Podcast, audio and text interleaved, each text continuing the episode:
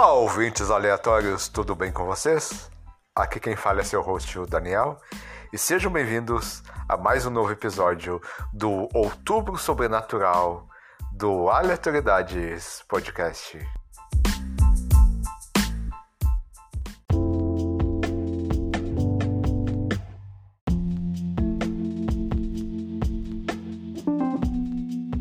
Bem, galerinha, hoje a gente recebe o Leonan Leal ele vai falar sobre hipnose.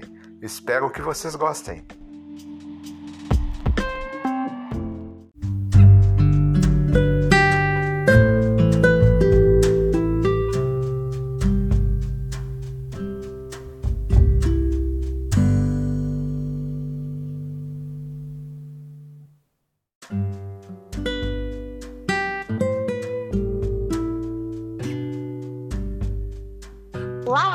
Aleatórios, tudo bem? Aqui quem fala é a copilota do Dani, é a Camila, e hoje a gente está aqui para conversar sobre um assunto super curioso, abordado num monte de filme, um monte de filme fala sobre isso, um monte de programa de palco, programa de televisão, e também muito utilizado é, até na religiosidade, na espiritualidade, que a gente está aqui, inclusive, para falar a diferença disso, para quebrar um monte de mito, para aprender bastante. O assunto de hoje é hipnose. E para falar sobre hipnose, eu chamei uma pessoa incrível, da gargalhada mais gostosa do Rio de Janeiro, Cipá do Brasil. e ele vai, eu não vou apresentar, vou deixar ele se apresentar e a gente vai começar a tagarelar isso.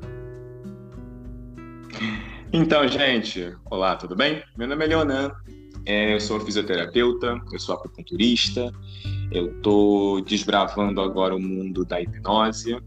Eu já sou hipnólogo e agora eu estou fazendo, terminando a formação em hipnose clínica. Né? A gente pode assim começar falando muito rápido é, do que significa, do que, que é a hipnose, né? É, existem alguns conceitos que falam que a hipnose é um estado alterado de consciência é, a gente está chegando a um consenso que isso já bacana de se falar, né? Porque alterado arremete a alguma coisa que não está certo, né? E a gente agora está mudando isso, está dando um novo significado. A gente diz que a hipnose é um estado de consciência que ela abrange uma atenção mais focada, né?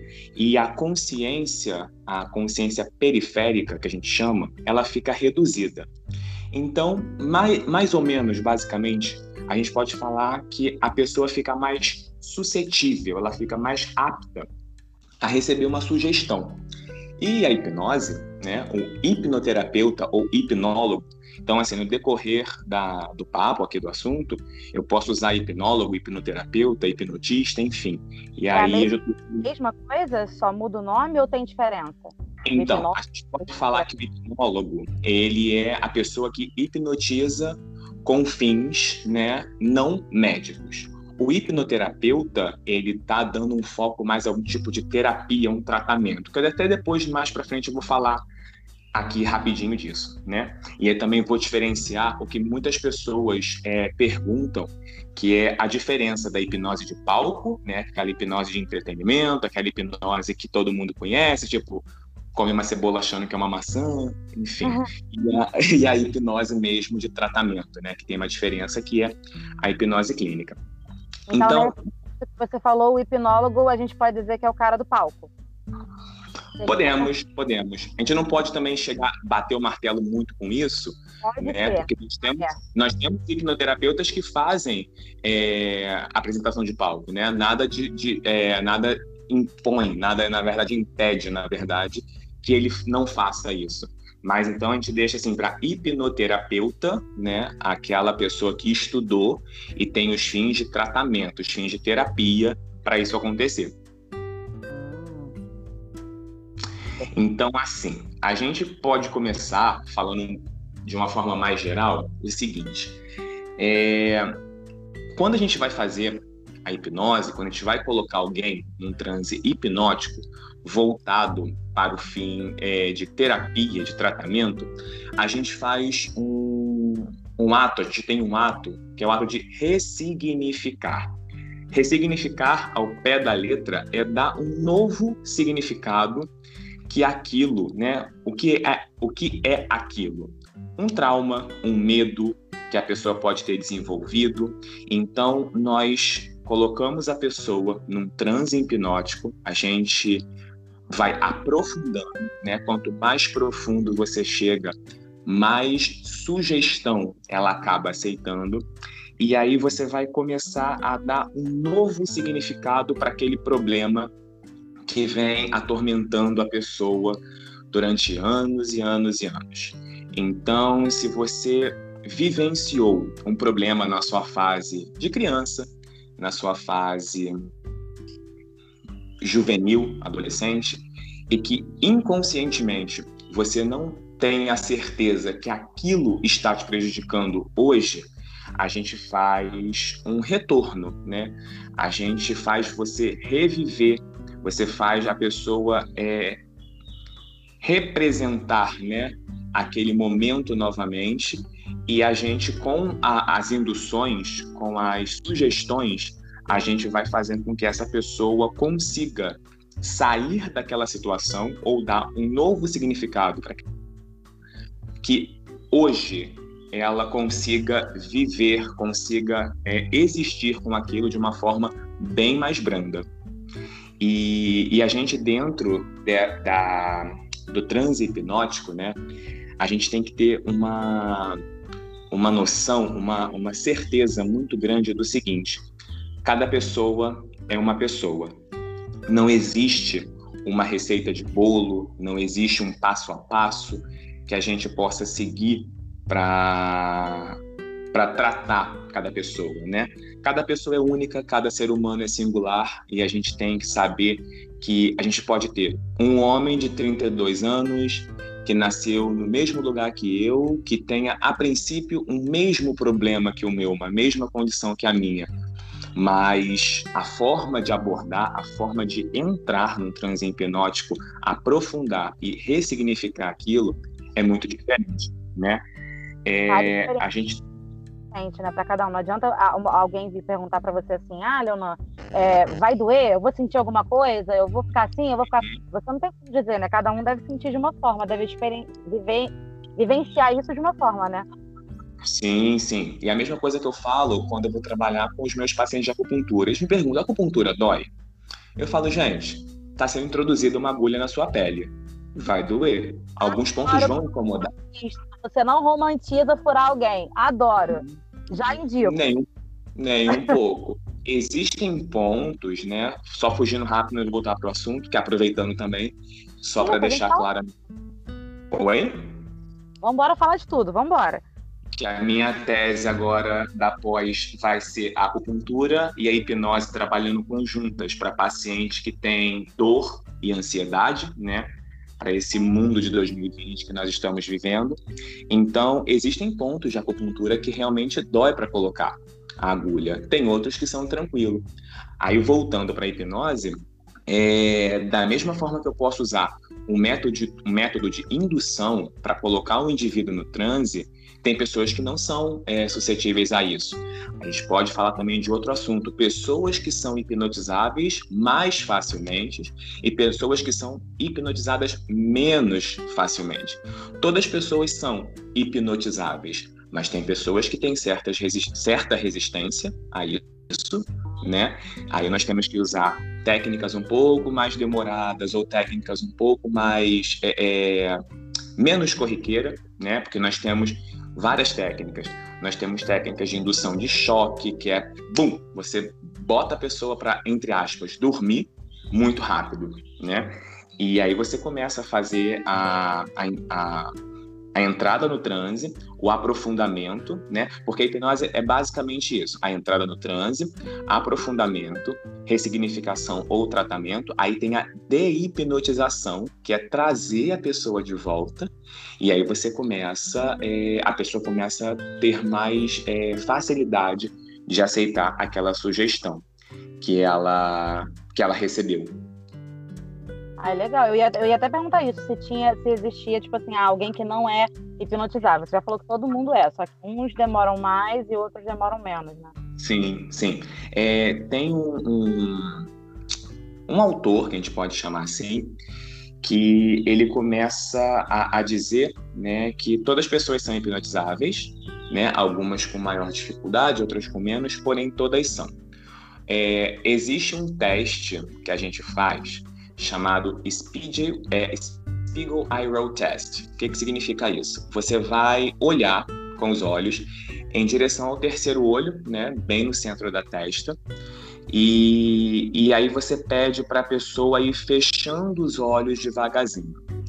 Quanto mais parte branca, que é a esclera, né, dos olhos, quanto mais parte branca aparecer, mais fácil aquela pessoa entra em um estado hipnótico. Então a gente faz isso para saber é, o quanto aquela pessoa ela consegue ser aprofundada, o quanto ela entra em transe fácil ou difícil, e a gente consegue é, traçar uma linha de tratamento, uma linha de abordagem mais certa né, para aquela pessoa. Tem uma e análise gente... que fazem antes é, para poder é... a técnica, né? Que incrível. Sim, sim. Então, assim, é, tem um autor, né, um estudioso muito bom chamado Dave Elman, que ele é considerado o pai da hipnose clínica. Ele tinha umas técnicas mais rápidas de botar a pessoa em transe, né? Nós temos técnica de abre o olho, fecha o olho abre o olho, fecha o olho. E a gente vai cansando a visão da pessoa e ela vai entrando no estado, e aí você dá um toque rápido, a pessoa, pum, entra no transe. E aí nós temos também outro cara muito bom, chamado o Milton Erickson, né? É ele que, que botou para hoje, para a modernidade, para quem ficou nesse mundo estudando hipnose, é que cada pessoa é uma pessoa. Então, ele criava um roteiro exclusivo para cada pessoa. Então, ele criava história, ele criava metáfora, e aí ele fazia as, as é, sugestões indiretas. Então, ele começou a comer pelas beiradas até chegar onde ele precisava. Tem, tem técnicas né, e tem autores que vão para o mais direto. Aí pode perguntar, poxa, mas qual é melhor? Qual que dá resultado mais rápido? Não tem isso, gente. Não tem isso. Você pode ter. Pode falar. Varia do paciente, então. Exatamente. Você pode ter uma pessoa que você está tentando entrar num transe mais, é, mais indireto, né?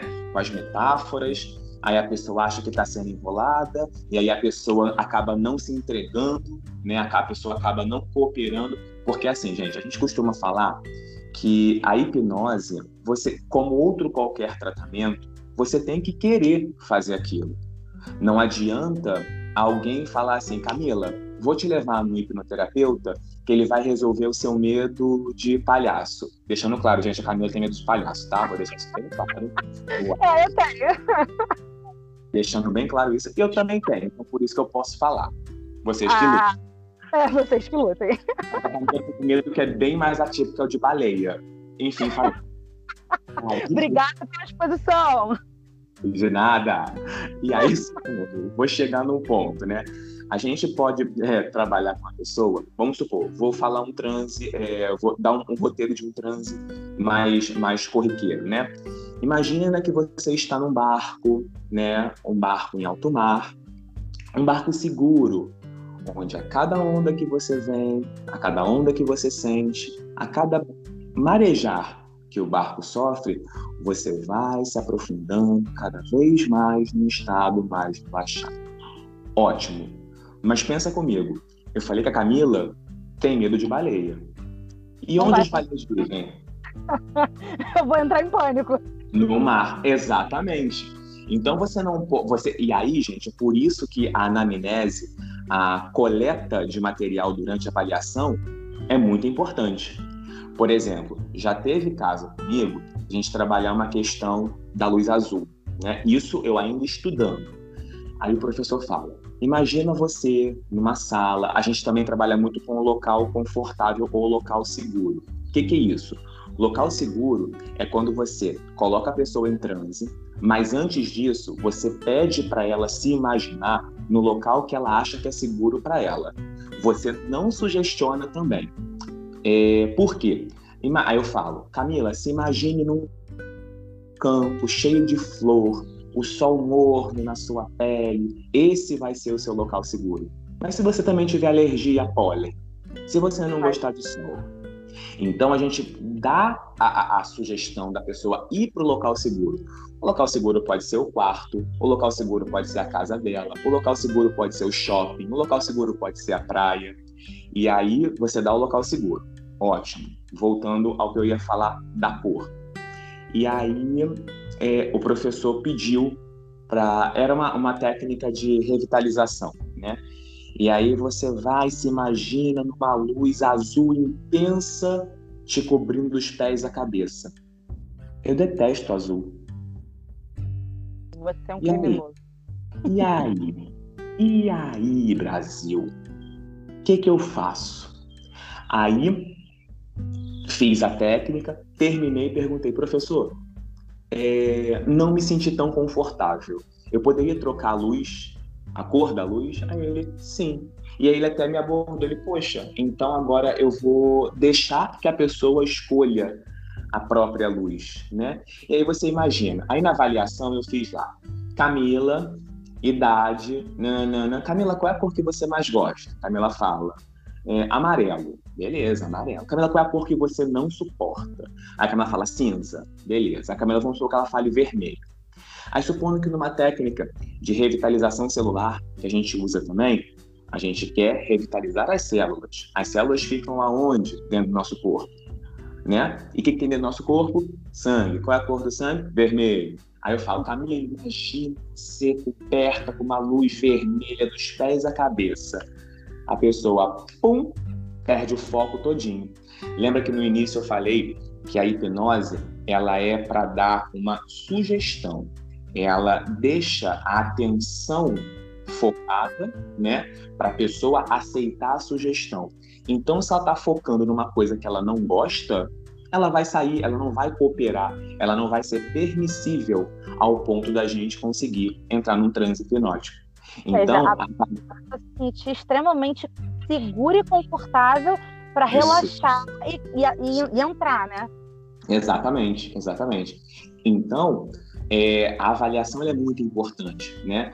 A gente também trabalha com lembranças de cheiro, né? Aí supondo, eu falo, Camilo, se imagina então no seu local seguro, você sentindo aquele cheiro gostoso de lavanda, aquele cheiro gostoso de flor, né? Vou focar na lavanda. Aquele cheiro gostoso de lavanda. E aí você se sente totalmente relaxada com esse cheiro. Aí a Camila tem uma memória de um tempo consciente para ela, algo que ela sabe que a lavanda Vou dar um exemplo assim, gente, muito esdrúxulo. A Camila foi limpar o banheiro, ela foi usar um desinfetante de lavanda, e ela caiu, escorregou e cortou o dedo. Você acha que o cheiro de lavanda vai ser confortável para ela? Não, vai estar associado a uma lembrança negativa. Exatamente. Acabou, acabou. Tudo que eu fiz foi por água abaixo. Foi por água abaixo. Então, a gente tem que saber o que, de que forma e como abordar coisas, situações que para mim elas são totalmente aceitáveis, normais e me causam um relaxamento que para outra pessoa pode ter totalmente o significado oposto.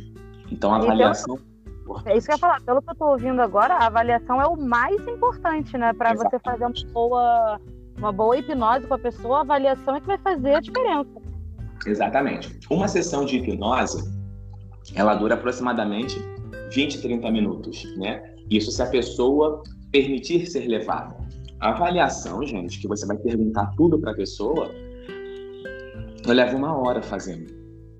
É uma, é uma, é uma folha que eu tenho, são quatro. Né? É um mapeamento que tu tem que fazer da pessoa, porque ali tu vai tirar os gatilhos negativos, né? Os gatilhos ruins, tu vai fazer, vai fugir daquele caminho para poder traçar como conseguir é, chegar, né, onde você quer. Sim, sim, exatamente isso. Então você tem que saber, né, o que que você vai tratar, de que forma você vai tratar e como todo e qualquer tratamento é acerto e erro, né? Você pode achar que uma técnica muito boa é, para um determinado problema que você já fez com outra pessoa e deu certo, aí você tenta aplicar para aquela pessoa nova, putz, não deu certo. Cara, aí você revisa tudo, aí você vai na próxima, aí você muda, né? Ah, vamos supor, tem uma técnica que ela é bem bacana, que é a técnica das malas, né? Que você se imagina numa plataforma de trem e aí você imagina o trem vindo, né? Sugestão. O trem é antigo, o trem é novo, a pessoa que vai determinar isso, né? E aí você tá vendo o trem chegando, aí eu pergunto, tá, mas como é que tá o local? Aí a pessoa começa a dar detalhes de como é o local. Aí a pessoa deixa escapar que o trem é antigo, que ela vê a fumaça lá de longe chegando, e ela tá vendo que o trem está se aproximando, ela ouve até o apito do trem se aproximando. E aí a gente pede para a pessoa colocar tudo que ela não gosta em malas que estão próximas a ela. E aí cada pessoa vai determinar a quantidade de mala que ela vai usar, a quantidade de problemas que ela vai colocar naquelas malas ou naquela mala, né? Já teve situações comigo da pessoa tipo fazer quase um descarregamento de 7.517 malas, né? Então você imagina a quantidade de problema que essa pessoa tinha. E tem pessoas que pegou uma mala apenas e, e, colocou. E teve um paciente meu que brincou, que ele pegou um container. Falei, tá bom. É contigo. A hipnose é sua. A hipnose, exatamente. O que você vai colocar e aonde você vai colocar é com você. É com você, e querido. Aí, exatamente. E aí você coloca os seus problemas nessas malas e, e você despacha essa mala, essas malas ou essa mala no trem. Então, a grande sacada é a metáfora é você carregar as malas com os problemas que você tem, o conteúdo da mala vai ser o problema e aquele trem que você imaginou vindo, ele vai ser a solução do seu problema quando você colocar as malas carregadas e aquele trem vai embora. Então, essa é uma metáfora que a gente usa para deixar os problemas irem embora. E como né? isso atua na cabeça da pessoa? Por exemplo, é, eu tô lá, eu tô deitada, imaginei, fiz aqui a questão da mala, coloquei meus problemas e tudo mais. Ah, uhum. primeiro, uma dúvida. A pessoa vai fazer isso, é tipo uma sessão de, de, de terapia, ela vai estar sentada, deitada no divã, vai estar de olho fechado, como é que vai estar? Ela vai estar sentada, vai estar dormindo? Então, a gente também vai abordar isso daqui a pouco, que é a questão do eu fique consciente em todo momento, eu estou dormindo, estou acordado? Não. A pessoa está acordada, a pessoa está consciente, só está com ela está só apta a receber sugestões para poder é, trabalhar isso de melhor forma. É né? o que transe, que é a sensação de estar dormindo, porém, eu já vi muita gente falar que a sensação do transe é quando você está dormindo, um exemplo né, que as pessoas associam para você tentar entender. É quando você está dormindo, naquele sono leve, quando você acabou de pegar no sono, mas você continua escutando a televisão ligada. Isso, mais ou menos isso. Você consegue, você pede para a pessoa focar apenas na sua voz, na voz do terapeuta. E aí ela vai estar apta a receber as sugestões que a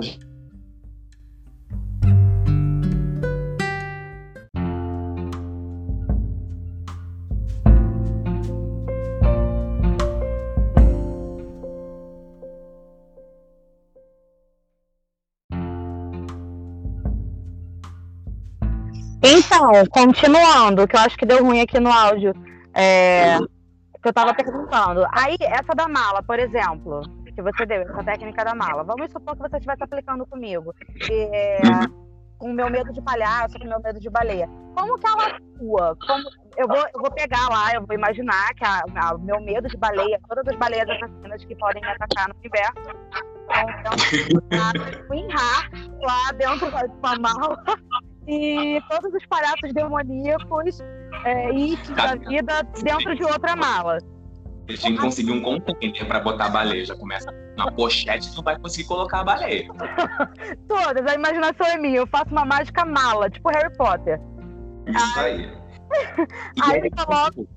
Oi? Nesse caso, vamos supor o seguinte: eu, eu te avaliei, aí você me falou que você tem medo de baleia. Aham. Então, por uma questão lógica, eu já não faria essa técnica da, da mala com você, porque a gente vai partir para o raciocínio lógico. Uma baleia não cabe numa mala. Então eu Então a gente pode acreditar nisso, né? Tem que ser real. Isso, tem que ser palpável, exato. Então eu posso depois fazer com você a ridicularização do problema. Posso transformar o teu medo numa coisa ridícula, numa coisa é, cômica, que você vai rir depois disso. É, o meu medo ele já é engraçado por si só, porque quando eu conto a reação é unânime, né? Falar que eu tenho medo de baleia. Mas, A reação é engraçada para quem tá de fora, para quem tá dentro, é bacana. exatamente. Tanto que as pessoas não acreditam e sempre te testam, né? É incrível. Então, supondo, aí eu posso também tentar fazer com você o seguinte, falo, Camila, então, antes de começar, eu vou pedir que você imagine o seu problema e dê uma forma para ele. Uma forma livre, aleatória. E aí a pessoa vai pensar numa forma que ela quer, o problema dela. É, Aí eu falo, aí você imagina a baleia, você imagina uma coisa grande. Eu te pergunto, Camila, qual é a forma que esse problema tem? Aí você fala, é uma pedra. Aí eu falo, ótimo, Camila, essa pedra, ela é pesada, ela é grande. E você não consegue segurar essa pedra. Eu vou pedir que você imagine essa pedra diminuindo de tamanho. A cada vez que essa pedra diminui de tamanho, você é capaz de pegar essa pedra na mão. A pedra ainda é pesada, a pedra é difícil de carregar. E você consegue agora segurar essa pedra na mão com força. Tá pesado. E você consegue olhar para essa pedra e você consegue segurar o seu medo na mão. Aí, Camila, a partir de agora, eu vou, eu vou pedir que você pegue essa pedra, coloque numa mala e despache nesse trem. Tá vendo? Então eu transformei isso, eu fiz uma metáfora. Aonde que uma baleia vai virar uma pedra? Não tem como. Não tem como. Mas você me fez entender que aquilo ali era uma, uma situação lúdica, né? Exato. O que que eu falo? O que que eu falei? O seu problema, ele tá pesado ainda, ele é difícil de segurar, mas você consegue segurar. É, você conseguiu adaptar, a, a- digamos assim, a ideia de uma baleia, porque pelo menos pra Uhum. mim o que me assusta numa baleia é justamente isso, é o tamanho dela, né? Ela é grande e tal.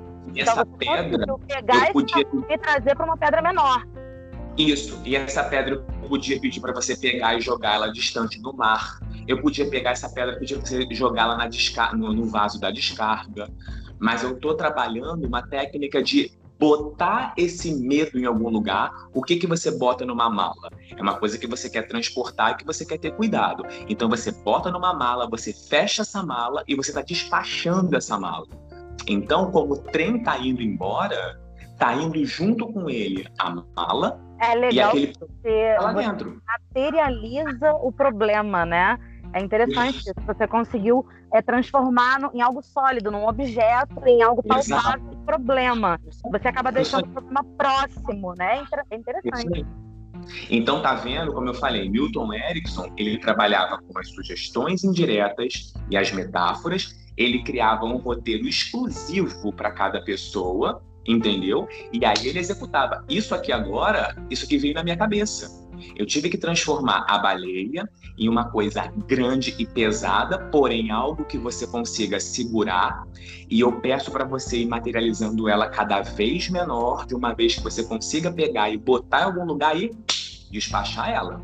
Ponto. Não. Então não existe. é, Eles vão te dar, né? Provavelmente quando vocês estudam isso, eles vão te dar aí ideias de como começar, mas na verdade o- a- a- você tem aí o, o- o propósito da técnica, mas o conceito você vai criar baseado na análise da pessoa, né? Exato. E o hipnólogo ou hipnoterapeuta, ele só conduz, ele só conduz a, a situação. Quem está montando tudo aquilo é o paciente. É, É o é mesmo incrível. Agora, gente- como funciona na mente da pessoa? Por exemplo, não, duas perguntas aqui, tudo vou, vou trazer aqui para esse caso. É legal a gente dar um exemplo, porque as pessoas entendem como é que funcionaria numa prática. É como se a gente estivesse exemplificando aqui no podcast uma consulta que eu estivesse fazendo com você. É legal isso. Sim. É, vamos supor, aí eu tô lá, eu fiz esse processo da baleia, do palhaço, da mala, da pedra. Primeiro, é, como isso funciona na, é, na minha mente? Primeiro, assim, as duas perguntas. Isso vai funcionar, para quem não sabe, para quem tem curiosidade, basta uhum. uma, uma única sessão eu fazer com você esse processo e eu já vou sair dali sem medo? Vai quebrar esse medo? Uma sessão? Fiz uma sessão de hipnose, fez essa uhum. técnica e fez outras, e aí eu vou sair da sessão já claro, eu sei que somos seres humanos e você não vai poder afirmar que todo mundo vai ser assim, mas num contexto geral, geralmente uma, uma sessão funciona, já dá resultado? Ó, a gente acaba comentando que cada medo, cada pessoa é individual. Já teve situação onde um atendimento bastou para resolver isso, né? Bom, imagina o seguinte, o medo, né, o, o, o, o trauma, não vou falar nem do medo, o trauma que a pessoa carrega, ela está carregando a vida inteira, sabe? E tentar resolver isso em um atendimento, eu, estudando, que eu estou é, é, é, é, estudando sobre isso, aprofundando sobre isso, pelos relatos que eu já vi, experiência que eu já tive, um atendimento é muito improvável que aconteça isso. Pode acontecer em um atendimento? Pode. E eu já vi era um medo de barata. A pessoa tinha um medo de barata absurdo e ridicularizou o problema. Ele botou a barata numa cor ridícula para a pessoa, que era uma cor rosa, e a barata dançando tchá-tchá-tchá. Então, assim, resolveu, exatamente, resolveu em uma sessão. Resolveu em uma sessão. A, a, e... a, ideia que você me passa quando você fala isso é que quando você, pelo menos nesse caso, vocês conseguem. É porque o pânico, o, eu falo do pânico porque existe também essa diferença, né? Do medo e tem a diferença do pânico, da fobia, né? Eu não tenho medo de palhaço. Medo é uma coisa que você, por exemplo, eu tô aqui. Se eu, se eu ver um palhaço lá na esquina, eu vou ficar de boa. Eu posso não gostar, mas eu vou ficar de boa. Uhum. Ele vai passar por mim. Agora, o pânico, a fobia, você chora, você fica nervosa, você entra em pânico. Tem um tamanho gigantesco e o que vocês o que está passando para mim, que a, a hipnose faz, é diminuir esse tamanho dentro uhum. da cabeça de todo o problema, né? Quando você ridiculariza a barata, bota ela para dançar tchá-tchá-tchá, na cabeça daquela pessoa que tem fobia de barata, a barata é um dinossauro gigantesco que vai atacar ela e vai perseguir ela por toda a vida. E você acabou de reduzir ela pra uma coisinha engraçada. A barata tá de tule rosa dançando tchá-tchá-tchá. Você vai ter medo de uma barata de tule rosa dançando tchá-tchá-tchá? Não. né?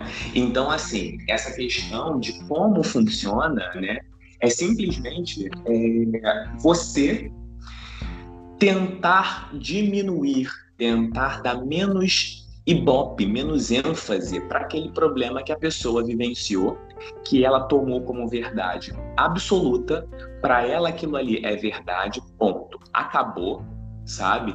Então, se ela tem um medo de barata, ela vai ter medo de barata. É... A barata pode estar lá, gente, longe. A pessoa fala, nossa, eu tô sentindo cheiro de barata. Nossa, como assim cheiro de barata? Assim, é. né? Na verdade, é um cheiro de esgoto, né? Sei lá, enfim. Eu não entendo até o cheiro de barata, gente. E, e a pessoa sente, a pessoa ouve a, as patinhas da barata mexendo. É óbvio, gente, barata é suja, barata transita no esgoto, é um animal, é um bicho que transmite doença. Então, assim, você ter medo de barata okay. é uma coisa. Ok. É. E pegar pânico já é uma situação tanto quanto passa do fisiológico aceitável para o patológico, já vira é, uma doença. Atrapalha, e atrapalha, né, Leonor, a vida da pessoa. Eu, por exemplo, hoje o meu pânico de, de palhaço está mais controlável. É, controlado, né? Porque eu, eu já cheguei a um ponto, quando mais nova, de eu estar tá andando no shopping com o meu ex, a gente passou na livraria ali na, sala, na Saraiva, ali no New York, e tinha. acho que foi até mês de Halloween, de negócio de, de terror. E tava de cabo a rabo a, a vitrine de livro do, do It. E, e eu comecei a chorar. Eu, eu, não parei na livraria, a gente passou pela livraria e quando eu vi o livro ali, eu comecei a chorar e disse que os palhaços estão atuando em tudo que é lugar. E até eu me acalmar e entender que aquilo ali era só um livro, então, assim, isso atrapalha a vida da pessoa, né? O pânico, a fobia. E aí você pode, você me deu um gancho para falar de outra coisa. Quando a gente faz, né, a, a, a hipnose para controle de medo, enfim, a gente tem que não não só para medo, tá? Eu estou exemplificando com o medo agora. A gente tem que criar uma ancoragem para aquela pessoa, para quando ela se vê numa situação, aquela situação, no caso, vou usar o exemplo da Camila, tá? Medo de palhaço. É, eu fiz uma sessão com a Camila, a Camila transformou o palhaço em uma situação que ela pôde controlar e ela vivenciou essa situação na livraria onde tinham os palhaços é, dispostos ali.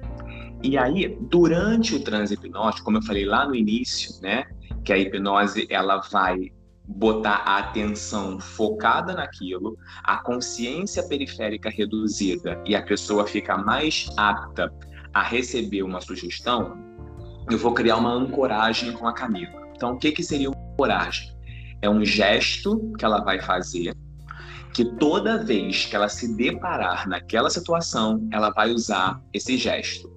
Então eu fiz a técnica Camila, Camila tá conseguindo ressignificar o medo dela de palhaço, e aí no final, quando eu tô quase preparando para tirar a Camila do trânsito, eu falo, Camila, então você pega a sua mão esquerda você fecha a mão com toda a força que você conseguir, como se você fosse dar um soco em alguém, no palhaço.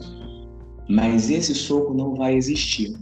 Você vai levar a sua mão em direção ao seu peito, você vai pressionar contra o seu peito, você vai fazer a sua respiração mais calma e isso apertando a mão.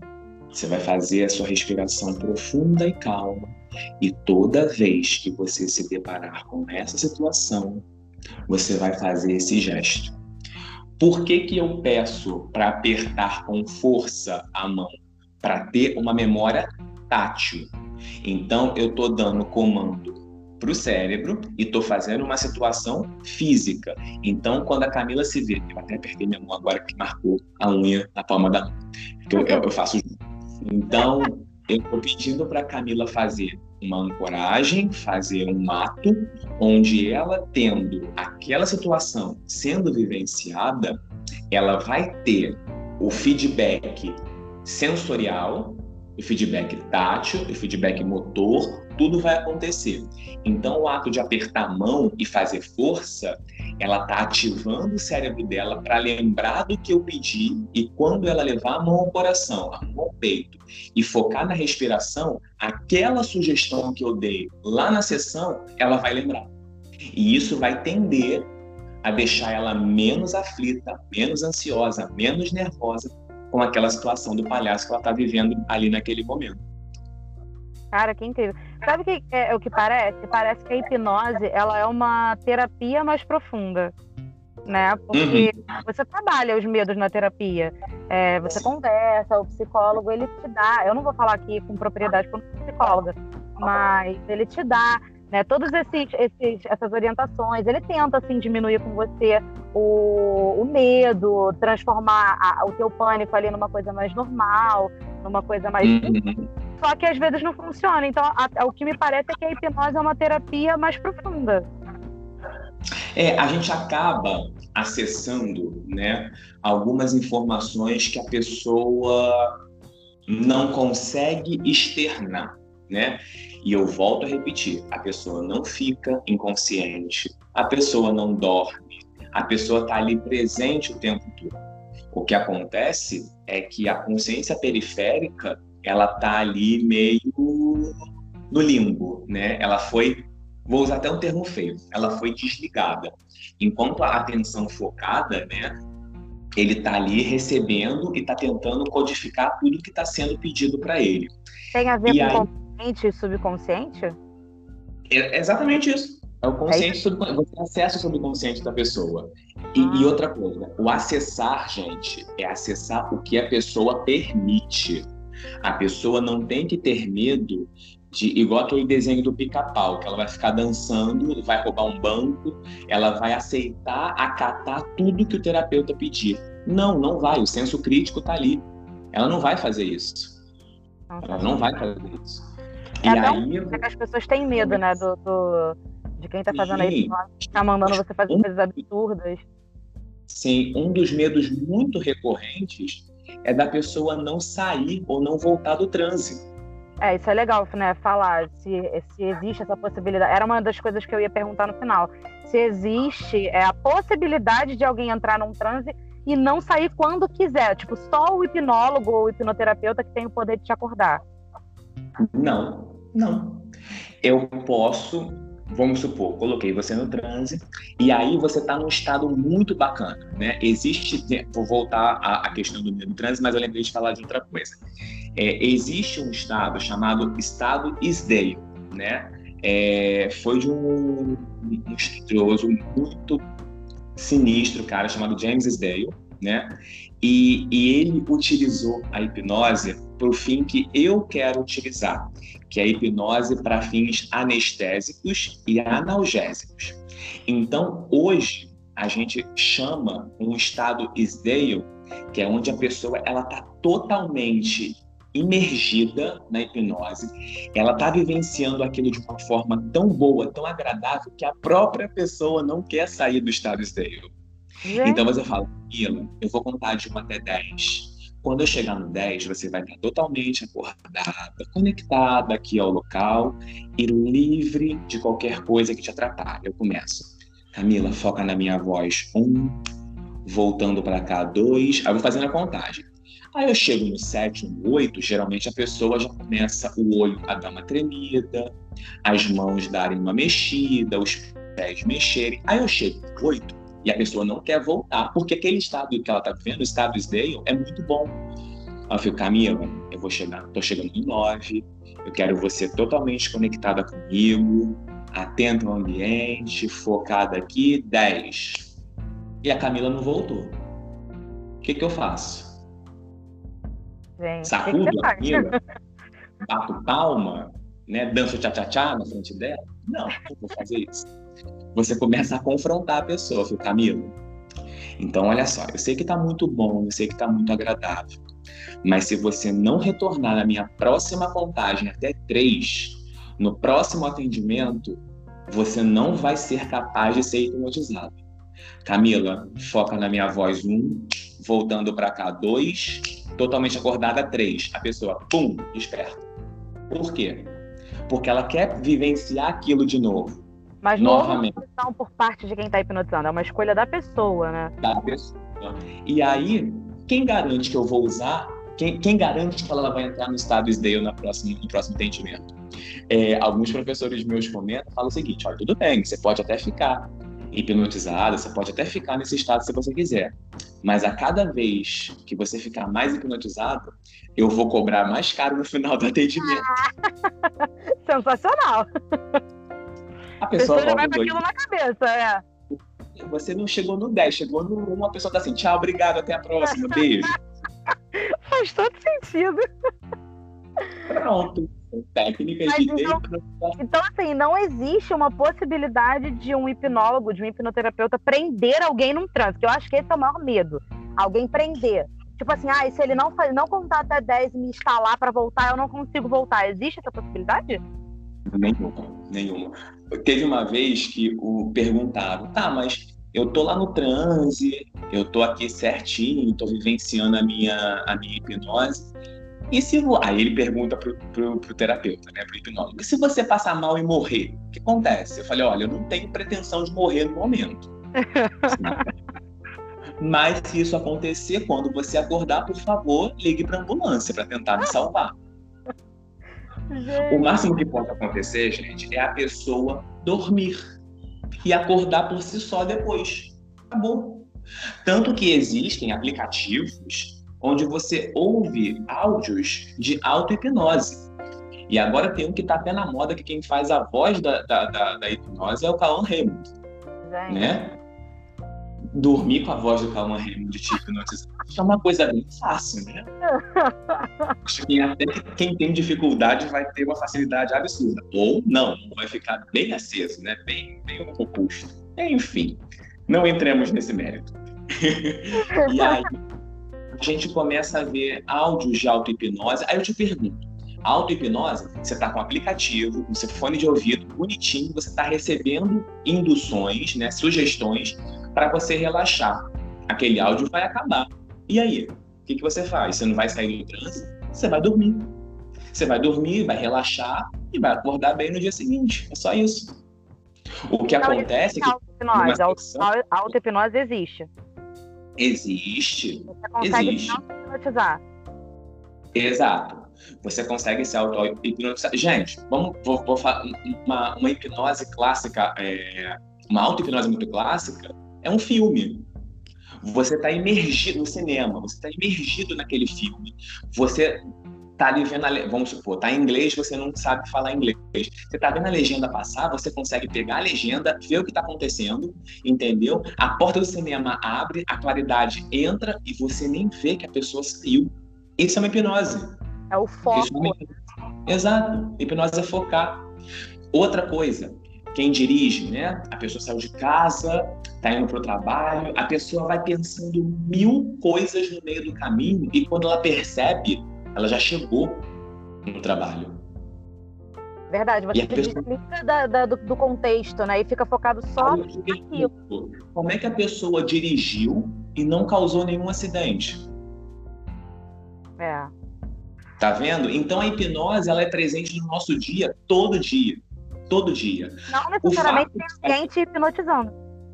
Exatamente. O fato de agora os ouvintes estarem ouvindo o podcast, prestando atenção, ele pode estar lavando louça, ele pode estar lavando o banheiro, ele pode estar indo para o trabalho, dirigindo, mas ele está pensando e analisando tudo que a gente está falando e está fazendo outra coisa. Ele está sendo hipnotizado aqui? Não. Ele está ouvindo sobre hipnose, mas ele está com uma atenção focada nesse assunto. Então, assim, a hipnose é presente no nosso dia todo dia, entendeu?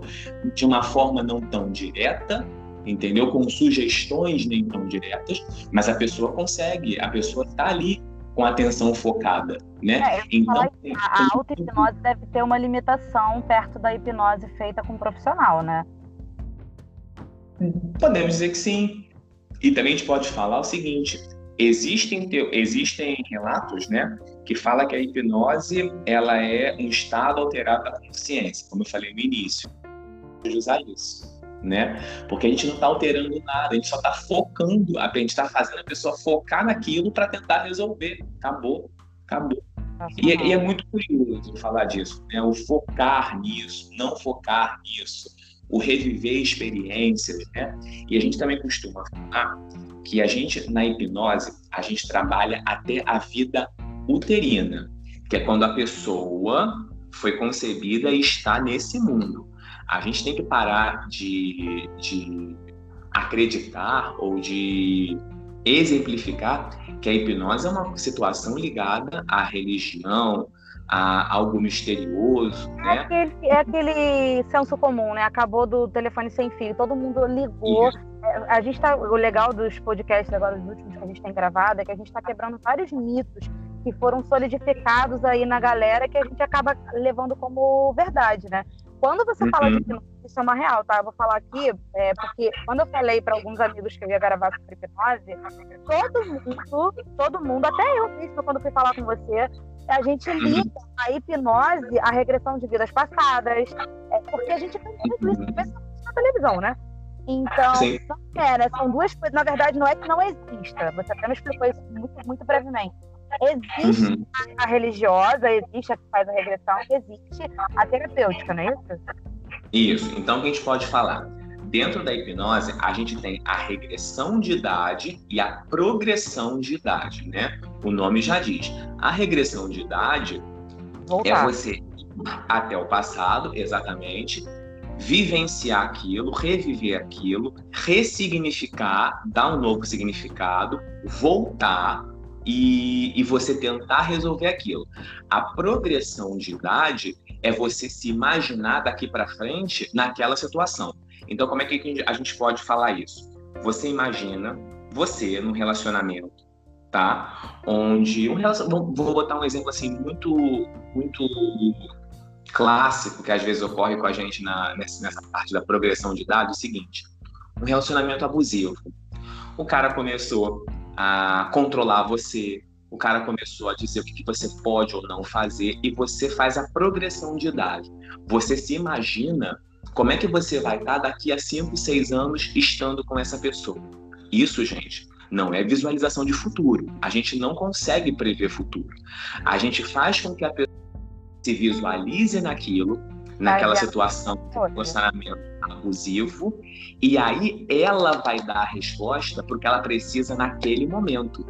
Então, a pessoa tá lá, ah, não, ele controla o que eu o que eu visto, ele controla o que o que eu vou fazer. E aí, qual numa isso, gente, é uma situação hipotética. O que, que seria o comum acontecer depois, se a mulher permitir isso? Chegar a um ponto de agressão física. Gente, se um relacionamento nesse ponto o cara já tá te controlando assim, no futuro não vai ser as mil maravilhas. Sim. Então, a progressão de idade, nesse caso, você pode fazer com que a pessoa literalmente abra os olhos para ela ver o que está acontecendo agora. E ela tome uma atitude para ela resolver o problema dela agora. Não, não chegar no e, e deixar é isso pior. O legal é que se você consegue fazer essa mulher, que às vezes você falando com ela, digamos assim, consciente, é, ela não ela não aceita, ela não dá o braço a torcer que o relacionamento é abusivo, tá errado. Mas ela em transe, você falando com ela, se você, porque assim, foi o que você falou, você não faz a, a hipnose, a pessoa que te dá e você trabalha com aquilo. Mas se ela Sim. mesma projeta um futuro, né? Porque foi o que você falou, não é prever o futuro, é uma projeção baseada no que ela tem agora. Se ela sozinha projeta um futuro lá na frente, aonde ela está apanhando, aonde ela está sofrendo, significa que internamente, no subconsciente dela, ela sabe que aquilo ali está ruim, está errado. Exatamente, exatamente. Então, assim, você está vendo, a hipnose, ela não funciona só para resolver problemas que já aconteceram, medos, é por uma infinidade de situações sabe? E aí, quando a gente faz a questão da, da regressão de idade, por uma questão ética, e eu posso estar enganado, tá, gente? Até onde os conselhos que atuam com a hipnose, né, que é o CREFITO, o meu o CRP, o CRM, né, o CRO, que é o de odonto, a gente só pode trabalhar com a vida atual. Se a pessoa partir para uma vida anterior, é, eu, não, eu não sei até que isso, até que ponto isso acontece, mas eu acho que tem que haver um bom senso e um consenso entre o paciente e o terapeuta. Se ele se propõe a fazer uma regressão, né, de, de idade e a pessoa parte para a vida antes da vida uterina, né? A pessoa está vivenciando uma vida dela anterior. É, por uma questão ética, porque nem toda pessoa é, que vai procurar ajuda, às vezes, como você falou, fisiológica, biológica, ela acredita em vidas passadas. Então você não pode aplicar isso. A gente cai na questão até dos dogmas religiosos. Né? Ah. Tem religiões que não aceitam vida passada. Tem religiões que não toleram isso. Então, volto a falar mais uma vez a importância da anamnese, da avaliação. Se você tem um paciente que ele é mais espiritualista, que ele é permissivo a chegar nisso, se por um acaso em uma sessão ele voltar a uma vida passada, beijo, vambora, segue o fluxo dele, acompanha. Mas se você pega uma pessoa onde apenas existe a vida atual, você se limita à vida intrauterina e segue dali para frente, até o momento de hoje. E não parte da concepção da pessoa para trás, que aí vai dar problema. É, existe essa diferença, né? Tem o terapeuta holístico lá, que é especializado em regressão, regressão de vidas passadas. Então, assim, você tem que saber o que, que você está procurando, né? Tem, tem uhum. e tem aí, é, tem, tem diferença. Sim, e uma coisa que eu falo, gente, é, eu tô terminando, né, mais uma pós-graduação agora na hipnose e tem bastante psicólogo na minha turma. Eu sou fisioterapeuta, tenho um colega meu que é dentista e, e o seguinte, gente, eu falo com toda propriedade, com total destreza de, de que o profissional tem que ser muito humilde em atuar nisso. Por quê? A minha intenção na quando eu comecei a fazer esse curso de hipnose que eu estou terminando agora, se Deus quiser, mês que vem acabou. É, a minha intenção era aprender as técnicas de anestesia e analgesia. Para quê? Para que eu possa fazer uma acupuntura de uma forma menos dolorosa e que seja rentável. Então eu posso colocar a pessoa num transe rápido. Isso já aconteceu. Uma amiga minha, a Jaqueline, uma psicóloga maravilhosa, a gente colocou a Jaque em transe é, e a gente transfixou uma agulha na pele dela. A gente furou de um ponto a ponto. Aquilo que o pessoal fazia nos programas de domingo, o Fábio Puentes, que ele atravessava uma agulha na pele da pessoa, uhum. não é mentira. Não é mentira. Eu fiz, eu fiz isso. Então eu pensei, ué, se eu posso transfixar, se eu posso atravessar a pele da pessoa com agulha, eu posso fazer com que os meus pacientes sintam menos dor na hora de inserir uma agulha num ponto que é doloroso. Então, assim, as técnicas de analgesia, elas existem, entendeu? Elas existem, são verdadeiras. E, e aí a gente começa a ver que é uma série, é um leque de possibilidades que isso abre. Cheguei nesse assunto por quê? Eu sou fisioterapeuta e acupunturista, como eu falei no início da minha apresentação. E aí você imagina que chega alguém que foi violentado quando era criança, desenvolveu um transtorno absurdo, desenvolveu um trauma psíquico, um trauma é, é, é, emocional. Eu, como fisioterapeuta, eu não detenho dos conhecimentos psicológicos, onde um psicólogo detém, para tratar isso. Um medo, uma fobia, algo que não seja muito é, é, é aprofundado, onde não tenha circunstâncias ou situações é, adjacentes que englobam isso, mediante ao curso que eu estou terminando, eu consigo atender. Mas uma situação onde tem transtorno, onde tenha uma, uma alteração do psique da pessoa, tem que ter a humildade em você transferir esse paciente, indicar esse paciente para um psicólogo ou para um psiquiatra. Porque na minha turma tem um psiquiatra e tem um psicólogo. Eles detêm de todo o conhecimento para trabalhar isso. Da mesma forma, um psicólogo e um psiquiatra, eles não podem ou eles não devem acessar a hipnose de anestesia e analgesia para causar menos dor na pessoa, para a pessoa ter um efeito. Então, ela é uma, é uma, é uma técnica muito democrática. Ela tem vertentes para psicólogo, ela tem vertentes para fisioterapeuta, para dentista, e cada um consegue atuar na sua área. Ninguém roubando paciente ou está roubando valor, dinheiro do outro. Agora, muito legal isso que você falou. É, uma dúvida que me passou, tá? Não é tipo, ah, tô entrevistando, não. Minha mesmo, assim, de quem tá ouvindo. Quem, uhum. qual é o profissional ou em que momento eu descubro a necessidade de uma hipnose? Por exemplo, é, eu sei que eu tenho medo de. Mas assim, e a gente está falando o tempo todo, eu adorei que você falou agora, por exemplo, da analgesia, porque a gente liga a hipnose a justamente ao emocional, né? Ao trauma, a parte, como você falou, da, é, da psicológica da pessoa. Mas não, né? Você falou que tem aí várias vertentes, inclusive você como fisioterapeuta usando aí para anestesiar, para diminuir dor. É, uhum. Quando? Quando que um paciente sabe é, é, quando ele tem que recorrer a uma hipnose ou quando ele deve recorrer? Quem diagnostica, quem, quem indica o profissional? Em questão de como procurar é, e, e quando procurar é uma situação muito pessoal. Você pode procurar um, uma sessão de hipnose logo de cara para resolver um problema que você carrega há anos. Mas conta você... própria, não necessariamente um profissional vai te indicar. Não, não precisa. Gente, hoje a gente está batalhando muito para que essa, essa questão de ter uma indicação para fazer tal coisa seja necessária. Isso se dá muito por questões burocráticas, questão de plano de saúde, então a gente acaba tendo, tendo que ter uma indicação de um médico, que é o profissional que acaba dando uma indicação para o plano de saúde aceitar. Mas se você Exato. Se você for numa, numa questão é, de pronto atendimento particular, você pode procurar qualquer profissional da área da saúde para você resolver um problema seu. Você não precisa praticamente ter uma indicação de fazer hipnose. Supondo que você está com um, um psicólogo que ele não trabalha com hipnose, ele fala caminhando.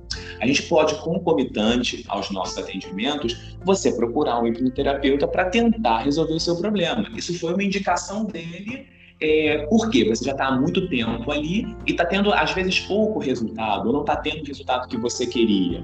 Ou, de repente, você já está há muito tempo com uma, com uma certa situação, você procurou já inúmeras alternativas de tratamento e não conseguiu, e você pode ir para a hipnose.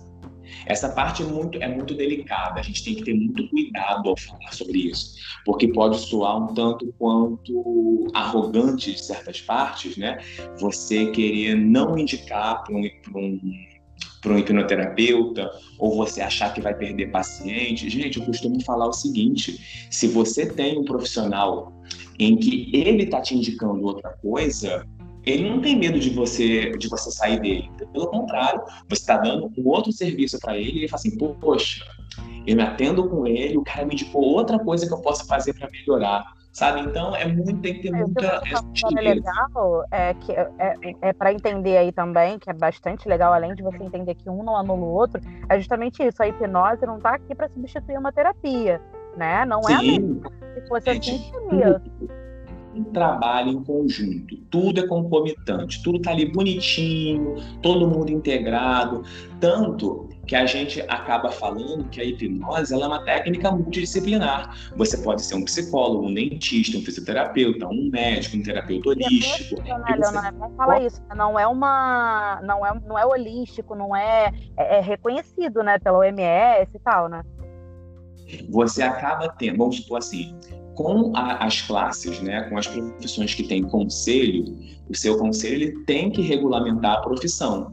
Então, o, o, o conselho de psicologia, de enfermagem, de fisioterapia e medicina e odonto, esses cinco, se eu tiver enganado, me perdoem, mas esses cinco eles já regulamentam a profissão de hipnoterapeuta para aquele profissional. Entendeu? Então você consegue atender, você consegue atuar. Volto a bater na mesma tecla. Tudo com as limitações intelectuais que cada profissão obteve. Então, um dentista, volto a falar, um dentista, um fisioterapeuta, ele tem que ter muito, ele tem que ter muito cuidado quando vai trabalhar problemas emocionais muito enraizados, né? O psicólogo e o psiquiatra, eles têm que também ter cuidado na hora do trabalho da dor física e da analgesia e da anestesia. É tudo é, é tudo é bom senso, gente. Tudo é o bom senso que tem que imperar nesse momento. É, então fica, acho que já fica a dica, né? Você não precisa esperar que nenhum é, profissional te indique a hipnose, né? Se você tem vontade de fazer, você acha que você precisa, pode procurar, então. Pode, lógico, assim, a gente só para se eu tiver o tempo já terminando, a gente, como eu falei do James Dale, né, é, aquele estado que eu falei, o cara era tão bom nisso, a hipnose tem tanta, é, é tão rica nisso, para vocês terem ideia, o, o James Dale, ele usava a hipnose como anestesia, sem a necessidade de um anestésico injetável, sem remédio. Tanto que tem relatos que o cara fez uma cirurgia de coração, peito aberto, usando a hipnose. Caraca! Então, assim, olha, olha o, o poder, olha a gama que isso abrange, sabe? É, é gente, é, é assim, é uma situação apaixonante, apaixonante isso. Quando você estuda, você começa a querer aprofundar mais, tanto que a minha defesa de tese agora vai ser falando da a atuação conjunta da hipnose da acupuntura para pacientes que têm uma ansiedade mais exacerbada ou a dor mais exacerbada, para controle disso. Então, a minha visão agora vai ser a seguinte: se a acupuntura resolve para os meus pacientes e alguns pontos são doloridos, por que eu não posso usar a hipnose para relaxar essa pessoa, colocar ela em transe, colocar a agulha e a experiência da agulha entrando na pele não ser tão dolorosa? Sabe? Eu tenho relatos disso. Né? Teve uma paciente minha que ela falou assim: olha, depois que você fez a última vez, pode fazer sempre, porque tem um ponto bem no dedão, né?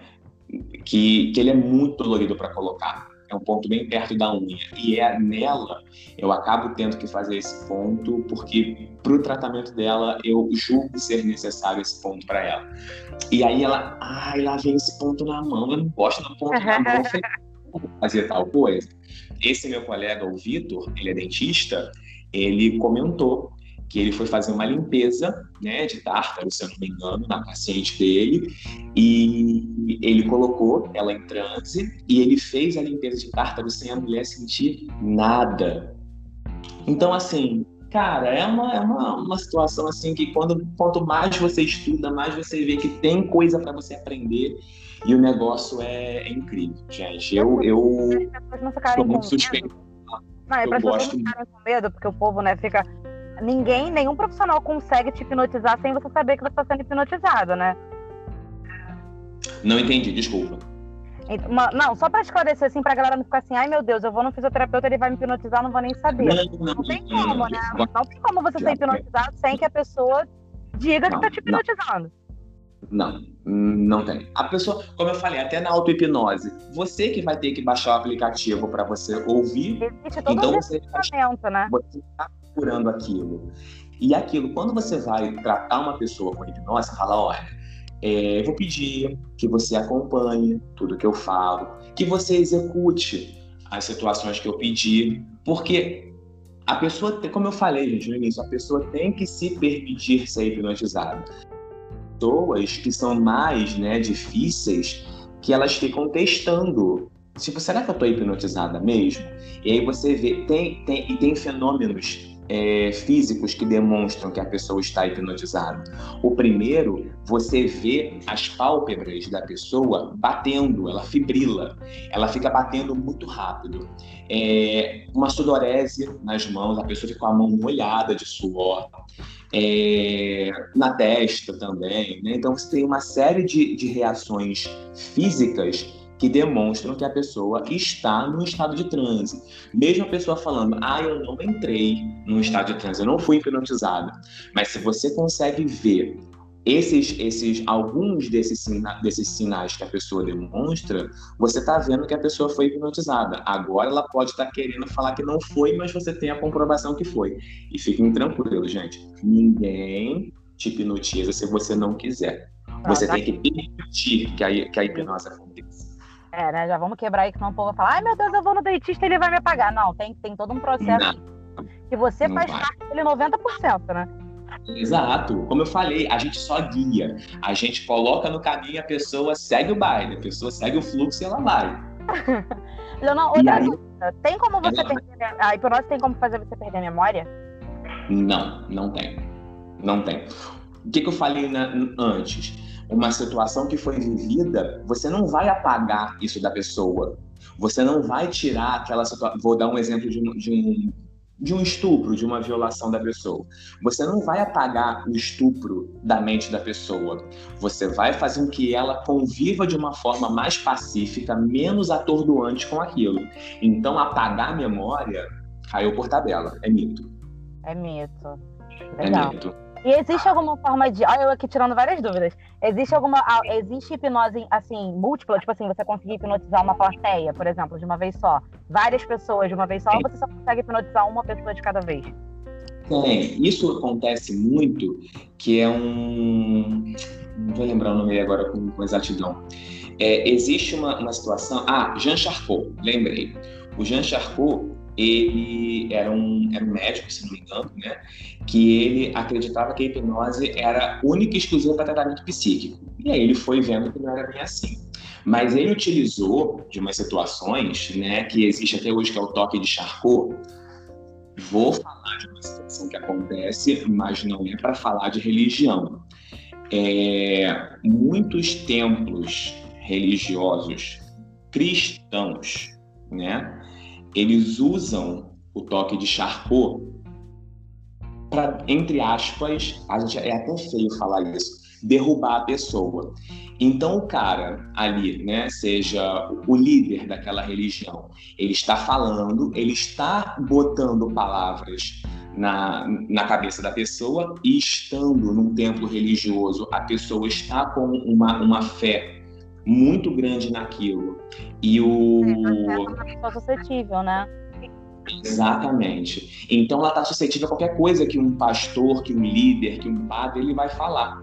Então esse líder ele usa de fraseologias, termos que vai entrando no subconsciente da pessoa e ele faz um toque. No que a pessoa faz um toque, ela já está totalmente induzida aquilo ali e ele consegue botar a pessoa em transe.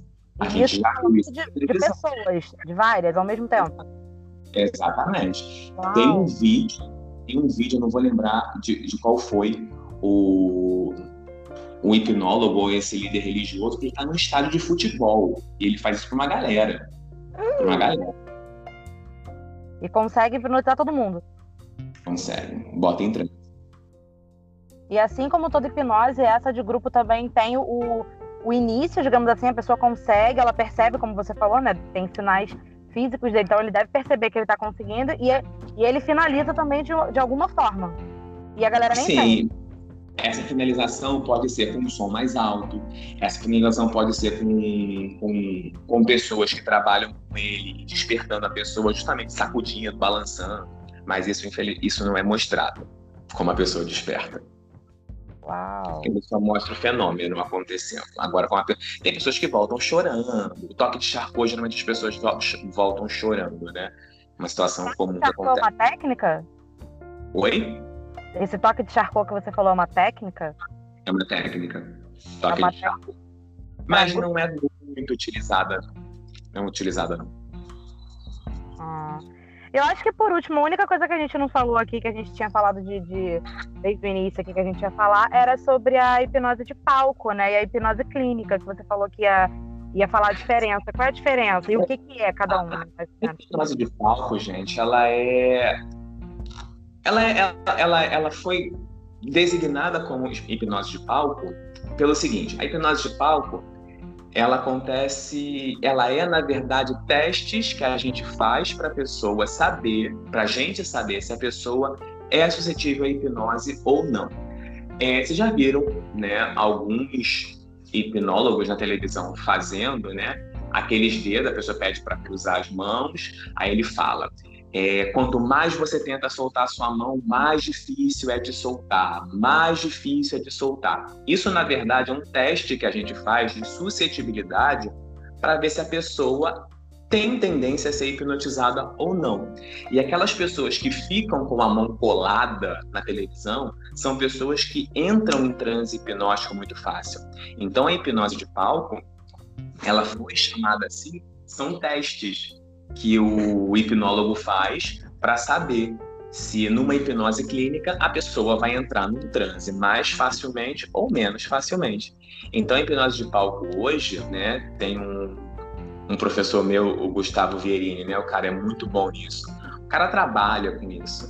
O cara é, é ele, é, ele é excelente no que ele faz. E, e aí ele deu aula pra gente, pra minha turma, e, e ele fez com a gente. É, é muito bacana né? É bacana ver isso acontecendo. Então, a hipnose de palco, de entretenimento, ela é para para entreter a pessoa, né? Mas para a gente, para quem vai trabalhar com a hipnose, ela é um teste para saber se a pessoa está suscetível ou não à hipnose clínica. E como já diz o nome, a hipnose clínica é para tratar certas situações, certos medos, fobias, condições que a pessoa tem e que ela está julgando naquele momento ser a, a, a, solução do problema dela, se é hipnose, para ela revivenciar aquilo, né? ressignificar aquilo e poder conviver com esse problema, com esse trauma, com essa condição de uma forma menos pesada. É, conseguir viver com aquilo de uma forma que não atrapalhe tanto, não deixar o teu passado atrapalhar teu presente e não deixar você viver o teu futuro. Então a hipnose a gente trabalha isso. Resolve o teu passado para não atrapalhar teu presente e não deixar de viver o futuro. Gente, que incrível. Ó, fechou até bonito. Fechou até bonito. Ficou filosófico o negócio aqui. Leonor, é, obrigada. Obrigada, a gente Obrigado. falou bastante sobre, sobre hipnose, você deu uma aula aqui pra gente. Eu aprendi pra caramba, porque eu não fazia nem ideia desse universo de hipnose, eu era super limitada no que eu entendia de hipnose. Foi incrível.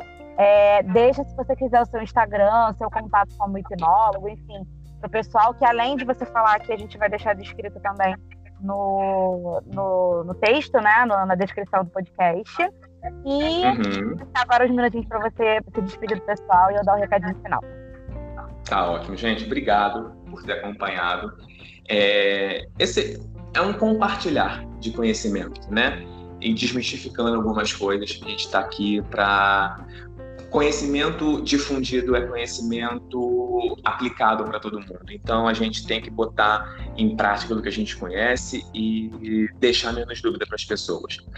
É, para quem quiser dar uma olhadinha, o meu Instagram, eu tenho um que está falando mais sobre essa parte das terapias, que é o Pura Acupuntura. Eu estou falando mais sobre ele, tem curiosidades falando de ponto de acupuntura. Vou começar agora também a botar mais assuntos da hipnose. Então, Pura Acupuntura, quem quiser, é só seguir lá. Obrigadão, gente. Ai, que lindo. A gente vai deixar o contato, o Instagram dele, para vocês entrarem em contato na descrição do vídeo. Gente, obrigada por ter escutado até aqui. Nosso recadinho final de todo o podcast é sobre a assinatura que a gente tem lá no PicPay. Plano exclusivo, plano básico, 110 reais, com conteúdo exclusivo só para os assinantes. É um podcast mais lindo que o outro, toda semana. O exclusivo tem grupo no, no Telegram, a gente bate papo, troca ideia, dá sugestão, enfim, maravilhoso. Só procurar lá no PicPay o Aleatoriedades que tem lá os para vocês assinarem. Eu não um beijo, obrigada, foi maravilhoso. Galerinha, um beijo, tchau, tchau. Tchau.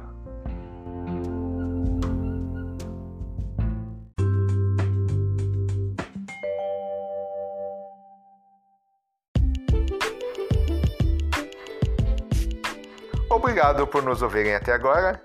E para quem quiser nos seguir nas redes sociais, nós temos uma página no Facebook que é o Aleatoriedades Podcast. Curta lá, participe dessa página. Também temos um perfil no Instagram que volta e meia sai um sorteio se tiver um bom engajamento, que é o arroba Aleatoriedades Podcast. E para quem quiser nos mandar algum e-mail, sugestões, críticas e tudo mais, nosso e-mail é aleatoriedadespod.gmail.com aleatoriedadespod com demudo.gmail.com E para quem usa Spotify, siga nosso podcast lá. Isso ajuda o podcast a aparecer nos, nos destaques. Só falei duas vezes esse podcast, né? Uh, e para quem usa as outras plataformas, Google Podcasts, Castbox, Apple Podcasts, siga lá também. Isso ajuda a aparecer para novos ouvintes e termos mais destaques nas páginas iniciais desses aplicativos, ok? e para quem quiser ajudar esse podcast a continuar a existir, nós temos duas formas de vocês ajudarem, que são assinaturas mensais. Uma é o plano básico e outra é o plano exclusivo, que é no picpay.me barra aleatoriedades podcast picpay.me barra aleatoriedades podcast o link estará na descrição desse episódio. Obrigado e tchau!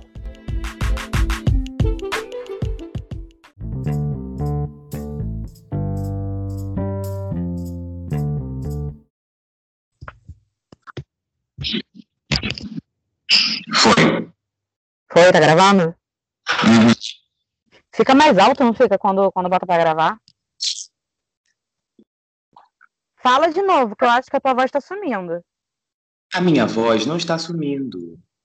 Ah, tá. Tua voz não está sumindo, realmente. Ó, então pode começar? Pode? Uhum, pode. Então tá, vou lá, peraí. Deixa eu prender meu cabelo, até parece que tem alguém vendo. Tô parecendo o Kiko aqui, né? Vou lamber a orelhinha. Ai, que horrível. Vamos lá, vou começar. Vamos.